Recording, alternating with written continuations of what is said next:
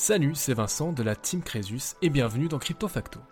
Chaque semaine, je vous présente un concept ou un projet lié aux crypto-monnaies ou à la blockchain pour vous aider à mieux comprendre l'écosystème dans son ensemble et les projets dans lesquels vous investissez. Mon credo, il n'est jamais trop tard pour apprendre et j'espère que nous apprendrons beaucoup ensemble au fil des contenus diffusés ici. Bien évidemment, je ne donne aucun conseil en investissement, faites vos propres recherches et restez les seuls maîtres de votre argent. Si vous aimez le podcast, n'hésitez pas à vous abonner et à laisser un commentaire 5 étoiles et à partager vos épisodes préférés. C'est très important et ça m'aide énormément à continuer mon travail et au référencement du podcast. Merci d'être là et bonne écoute. Bonjour à toutes et à tous, bienvenue dans ce nouvel épisode, ce nouveau dossier de Crypto Facto. Je suis ravi de vous retrouver cette semaine avec, comme je vous l'avais annoncé, du lourd, du lourd avec un dossier que je trouve absolument fascinant, euh, qui va être donc un dossier de l'intelligence artificielle. Vous avez pu voir dans le titre, il s'agit de Fetch AI et le token FET sur lesquels je vais revenir tout à l'heure. Je vais donc commencer par faire un tout petit point sur l'intelligence artificielle. Euh, si vous n'avez pas vécu dans une grotte cette dernière année, vous savez certainement que l'IA, en tant qu'outil, a fait une entrée fracassante dans les foyers. Donc le vôtre, le mien, euh, celui de, de, Madame Michu et n'importe qui. Donc depuis qu'OpenAI a lancé son fameux chat GPT, le grand public a pris conscience que les chatbots avaient un gros potentiel, surtout si ceux-ci étaient truffés d'intelligence artificielle. Bon déjà, il faut mettre en perspective deux ou trois éléments avant de vous parler vraiment du projet du jour comme d'habitude, donc je vais m'étendre un tout petit peu sur l'IA, puisque l'IA, ça ne date pas d'hier. Je vais vous donner un exemple simple et assez connu dans les milieux autorisés, avec BlackRock. BlackRock, c'est le plus grand émetteur d'ETF au monde. Donc les ETF sont des, trackers, ce sont des, des instruments financiers qui permettent donc de suivre un indice ou de suivre euh, éventuellement une thématique. Et là, d'ailleurs, BlackRock, petite parenthèse, ce sont ceux qui sont le mieux placés pour obtenir le premier ETF spot sur Bitcoin. Donc BlackRock développe depuis des dizaines d'années Aladdin, qui n'est d'autre qu'une intelligence artificielle d'investissement, donc c'est pas pour vous et moi, mais bien sûr pour les besoins de gestion de la société BlackRock. Et eux, ce sont des mastodontes à ce niveau-là. Et donc rien de nouveau chez les puissants, mais ça change quand même la vie du commun des mortels et c'est un grand tournant. il y a un narratif qui existe aujourd'hui, selon lequel, dans le futur, ceux qui détiendront le plus de pouvoir seront ceux qui décideront qui aura l'accès aux outils d'intelligence artificielle. Alors pour ma part, je déteste cordialement toutes les personnes qui incitent à avoir peur. Donc je ne peins pas le diable sur la muraille, j'essaie pas de vous dire que l'IA c'est bien, l'IA c'est mal, ça fait peur, on va tous mourir. Ça reste un narratif et vous pouvez vous dire que ça a toujours été plus ou moins vrai pour toutes les nouvelles technologies, que ce soit des armes ou simplement l'accès à une connexion Internet. Souvenez-vous un tout petit peu ce qu'on disait d'Internet, que ce serait la ruine de notre civilisation. Euh, disons qu'on a eu pas mal d'évolutions, c'est vrai, qu'il y a des choses que l'on peut regretter, mais quand même on a obtenu euh, tout un nouveau pan économique, en tout cas d'un point de vue purement économique et financier, euh, ça a quand même amené pas mal de choses. Bref, vous avez l'image. Pour parer l'évidente centralisation de boîtes comme OpenAI, il y a des startups qui se sont mises à construire de l'IA décentralisée. Et dans ce domaine-là, aujourd'hui, je vous parle donc de Fetch AI. Comme d'habitude, lorsque je vous parle d'un nouveau projet, je m'intéresse d'abord à ce qu'ils font et comment ils le font. Et j'irai dans un second temps vous parler du token, le FET, si vous souhaitez investir dessus. Donc pas besoin de blockchain pour faire de l'intelligence artificielle et inversement. Maintenant, si on essaye de voir comment les deux peuvent bénéficier d'une collaboration, FetchAI nous permet probablement de faire le lien. Le point de départ de l'aventure de Fetch.ai commence en 2017. On est donc assez loin d'un projet qui brille et qui surfe sur la vague de l'intelligence artificielle. Leur mainnet est construit sur un Cosmos SDK, donc c'est la fameuse boîte à outils euh, de développement de Cosmos, alors qu'ils avaient commencé sur le réseau Ethereum à la base. Donc ça leur permet d'exploiter l'interopérabilité à travers le nœud IBC de Cosmos, ainsi que les bridges vers Ethereum. Donc bref, du côté de Fetch, ça travaille dur dans le but de réaliser leur vision de l'intelligence artificielle dans le Web 3. Et je commence ainsi avec leur mission. Alors si vous allez au bas de leur site, je vous mettrai bien sûr le lien dans la description, mais c'est limpide. Ils vous disent la chose suivante creating AI platforms and services that let anyone build and deploy AI services at scale, anytime and anywhere. Donc en d'autres termes, leur objectif est de proposer une infrastructure décentralisée munie d'une intelligence artificielle et qu'on puisse le faire à une grande échelle, n'importe quand, n'importe où. Donc l'offre proposée par Fetch devrait permettre de s'adapter aux besoins dans différents domaines euh, du service, de l'e-commerce, de l'hôtellerie, de la logistique, de la finance. Bref, vous pouvez imaginer n'importe quelle forme de business qui pourrait bénéficier d'un service d'intelligence artificielle et vous obtenez ce qu'essaie de construire Fetch. C'est proprement colossal. Et en gros, on veut mettre la donnée au centre et non pas les intérêts de chacun. C'est la donnée qui va vous pousser à mettre en place une structure plutôt qu'une autre. Et dans ce sens, dans l'idéal, c'est l'intelligence artificielle qui choisit les processus les plus efficients, tout en coupant les intermédiaires inutiles. Et en somme, on veut simplifier et automatiser les processus sans perte de temps, de ressources ou de compétences. Dans l'exécution, il faut que des agents intelligents, et c'est peut-être le mot que vous allez devoir retenir de tout ce que je vais vous dire à propos de Fetch, donc il faut que des agents intelligents autonomes puissent simplement et efficacement communiquer entre eux, mais qu'ils puissent également apprendre des expériences passées pour optimiser les tâches qu'ils sont censés réaliser. On va rentrer dans quelque chose qui est assez abstrait, donc concentrez-vous. Il faut vous imaginer que ces agents intelligents autonomes, hein, ce sont des intelligences artificielles contra-intelligents qui peuvent s'adapter dans le but d'optimiser les tâches pour lesquelles elles ont été créées. Donc elles promettent pas de tout faire. On aurait plusieurs petites intelligences artificielles euh, spécialisées dans certaines tâches, mais qui communiquent entre elles. Et c'est pour ça que c'est très important de vous dire que toute intelligence artificielle s'entraîne et se paramètre. Et vous aurez euh, des agents intelligents qui auront la charge de mettre à disposition des modèles, des informations sous forme de données, des raccourcis sans avoir à passer par tout un ensemble d'intermédiaires. Et c'est dans ce sens-là que Fetch AI se dit décentralisé. Parce que pour l'instant, il y a un PDG et tout, euh, c'est carrément centralisé. Hein. Donc ce serait à terme, dans l'utilisation, qu'on aurait quelque chose de, de décentralisé. Pardon. En préparation de cet épisode, j'ai écouté euh, un bon nombre d'interviews, un bon nombre de conférences avec des invités euh, de marque. Et puis, il y a eu un développeur de chez FetchAI, justement, qui s'appelle David Noack, si je prononce son, nom correctement, qui était lui invité sur un podcast, et je vais, je vais vous mettre le lien, bien sûr, euh, dans la description comme d'habitude si ça vous intéresse. Et ce développeur, ce David Noack, faisait la comparaison avec une cuisine. Le but serait de donner à chacun une cuisine pro dernier cri avec les mêmes outils, les mêmes couteaux, la même qualité de matériel. Et si tu veux cette cuisine en temps normal, bah, tu dois faire euh, tous les meilleurs magasins et installateurs pour l'obtenir. Euh, suivant où tu habites et l'espace que tu as à disposition, tu es un petit peu emmerdé. Et avec Fetch AI, bah, c'est une offre combinée clé en main et la magie en plus, elle va se mettre à jour. Automatiquement, on aura toujours ce qu'il y a de mieux, potentiellement en tout cas. Hein. Et deuxième euh, chose que j'ai envie de vous dire, et avec une autre conférence, et cette fois c'était euh, une conférence hyper intéressante, hyper enrichissante, vraiment je souhaite que chacune et chacun d'entre vous, si vous comprenez un petit peu l'anglais, vous y passiez un petit peu de temps si l'intelligence artificielle vous intéresse.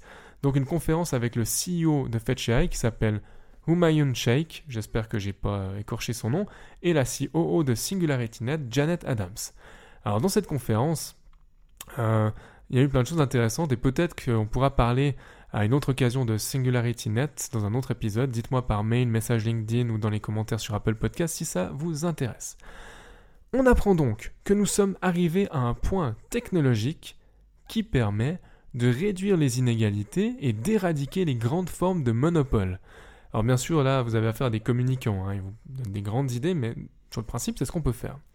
L'intelligence artificielle est perçue comme une possible révolution industrielle qui sera plus rapide et plus violente que les précédentes.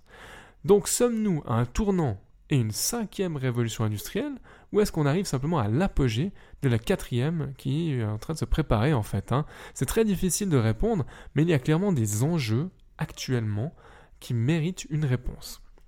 Que peut faire la blockchain pour l'intelligence artificielle? En ce moment, tout ce qui se fait dans l'intelligence artificielle est comme une boîte noire inaccessible. La blockchain, elle, peut amener cette notion de transparence, de registre distribué accessible à tous les utilisateurs. Et le pari de Fetch, c'est donc bien d'entraîner des modèles d'IA d'informer sur qui les entraîne et comment, et ensuite de s'appuyer sur un ensemble de validateurs décentralisés pour assurer la bonne tenue du registre. Et de cette manière, les intérêts de certains acteurs ne pourraient pas empêcher les intérêts communautaires. Donc philosophiquement, c'est une intelligence collective qui se met en place progressivement au moyen de ces fameux agents intelligents, plutôt qu'une seule grande entité super intelligente. Dans les use cases euh, qui sont proposés directement par le, CEO de, Fetch, là, Humayun Sheikh, il commence par rappeler un point central. La distribution des richesses doit se faire sans les intermédiaires inutiles. Un exemple tout bête, vous cherchez à réserver un hôtel quelque part mais ne savez pas par où commencer, vous avez des services comme booking.com vous avez toutes et tous certainement déjà ouvert Booking.com et euh, enfin, va pas se mentir, pour la plupart d'entre nous, on a réservé plusieurs voyages sur Booking.com parce que c'est vachement pratique. Mais le service se prend une petite part sur la transaction. Et selon Mayung Sheikh, si cet intermédiaire a été utile et important, il est amené à disparaître devant la puissance d'une IA au service des utilisateurs et qui esquive toute la cascade des intermédiaires. Donc on est d'accord que lorsqu'on parle de modèle décentralisé, bien sûr ce n'est qu'à terme, lorsque tout sera mis en place comme la plupart des projets. Pour essayer d'évaluer un petit peu le dynamisme de Fetch par rapport à d'autres, hein, peut-être, euh, il faut savoir qu'il y a de nombreux partenaires qui n'ont pas trop de problèmes à lever des fonds. Euh, ça se compte bien sûr en centaines de millions, hein, ce qu'ils arrivent à lever. Euh, mais on n'a pas forcément une grosse communication. C'est pas des, des, mecs qui communiquent à fond, euh, qui vont faire une, allez, on va dire de la publicité agressive.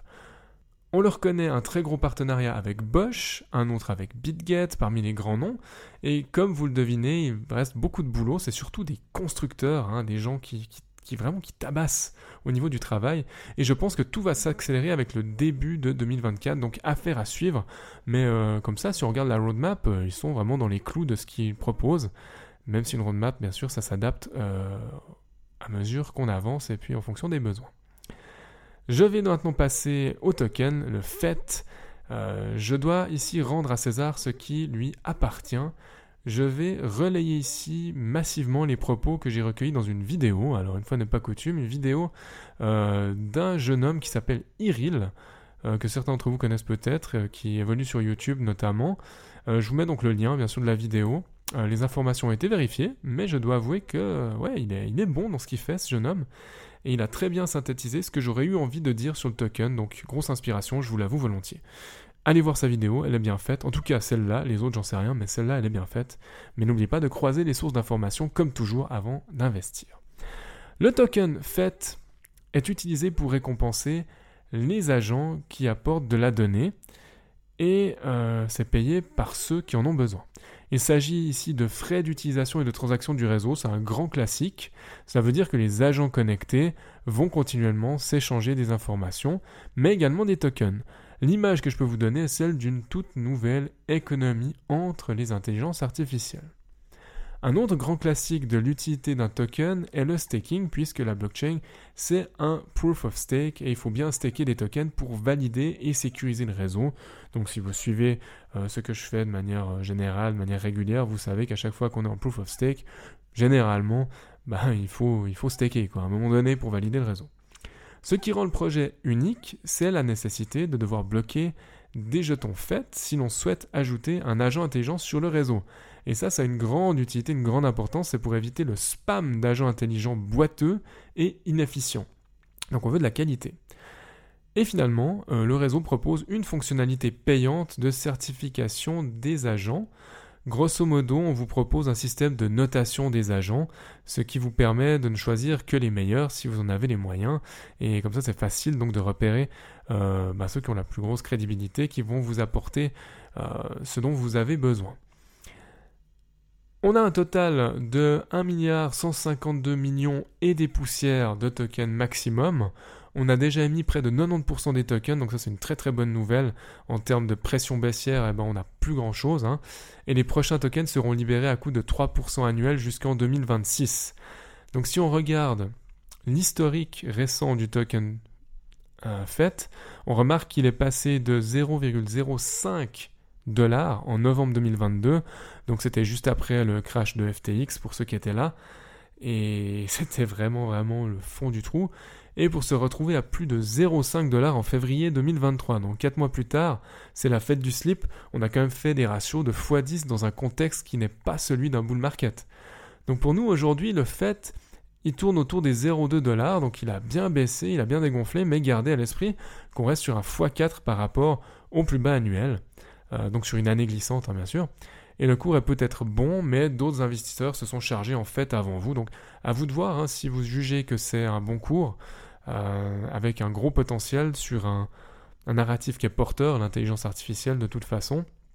Euh, voilà, moi je ne fais aucun conseil en investissement comme d'habitude, hein. c'est à vous de vous positionner, à vous de faire vos recherches, à vous de faire un peu d'analyse technique si vous en avez la compétence.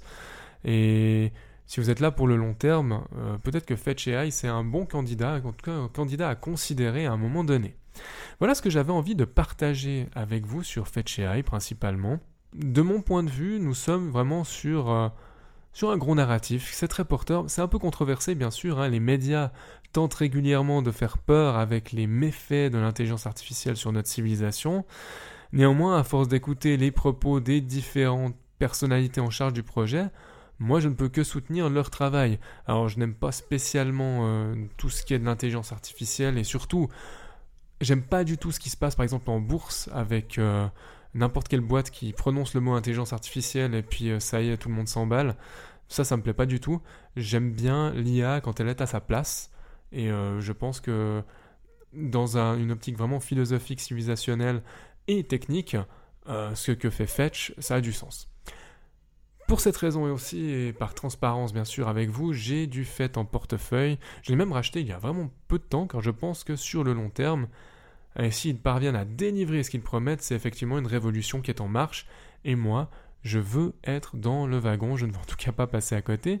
Alors c'est pas de la FOMO, hein, euh, j'ai pas, pas peur de, manquer un truc. Si le token avait vraiment euh, explosé, un truc de fou, euh, sans rebaisser, Là, c'est clair que je ne monterai pas à bord, mais là, voilà, ça fait un petit moment que je suis le projet. J'avais déjà embarqué en 2022. Euh, je, voilà, j'ai bien envie de, de continuer à accumuler. Et puis, on verra ce que ça peut donner dans un prochain bull market. J'espère que tout ce que je vous ai partagé ici vous aura été utile. En attendant un prochain épisode de Crypto Facto, je vous souhaite tout de bon comme d'habitude. Prenez soin de vous et à tout bientôt. Ciao, ciao. Merci infiniment d'avoir écouté cet épisode jusqu'au bout. Pour poursuivre la discussion, vous pouvez me retrouver sur mon blog swisscomcresus.com ou à l'adresse admin at Les liens sont dans la description, je vous laisse y jeter un œil. N'hésitez pas non plus à partager votre avis sur cette émission dans les commentaires sur Apple Podcast, à me laisser une note maximale sur Apple Podcast et Spotify, ça m'aide beaucoup au référencement du podcast et à continuer mon travail. En attendant de vous retrouver pour un nouvel épisode de Crypto Facto, Prenez soin de vous et à bientôt.